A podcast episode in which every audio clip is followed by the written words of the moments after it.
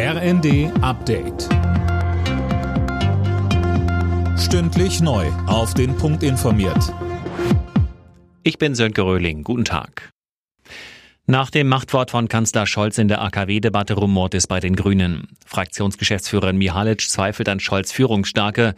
Ex-Umweltminister Trittin sieht gar die Koalition insgesamt gefährdet. Den Beschluss, alle drei noch laufenden AKW bis April weiterlaufen zu lassen, hält er für falsch, wie Trittin bei Welt TV sagte. In Niedersachsen haben wir nicht das Problem wie in Bayern fehlender Regelenergie, sondern wir haben zu viel Strom im Netz. Und der Beschluss, Emsland weiterlaufen zu lassen, heißt übersetzt nichts anderes. Wir schalten Windparks auch künftig ab, damit Atomkraftwerke laufen. Das ist auf Deutsch gesagt pervers. Heute stellt die EU-Kommission ihre Pläne im Kampf gegen die hohen Energiepreise vor. Ein Preisdeckel für Gas gehört offenbar nicht dazu. Stattdessen ist ein gemeinsamer Gaseinkauf aller EU-Länder im Gespräch, um die Preise zu drücken. Die Amtsärzte in Deutschland sind dafür, die Maskenpflicht in Innenräumen wieder einzuführen. Hintergrund sind die steigenden Corona-Zahlen. Am Ende entscheiden die Länder darüber.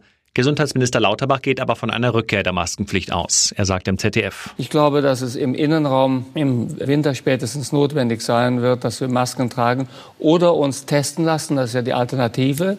Und dass wir dann einfach besser durch diese Zeit kommen. Ich glaube, dass diese Einschränkung besser ist, als dass wir wirklich in dieses Risiko hineingehen. Viele Kranke, viele Tote ja. und Überlastung der Krankenhäuser.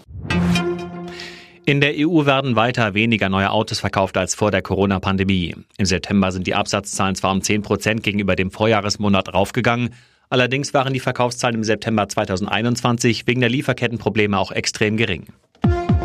Alle Nachrichten auf rnd.de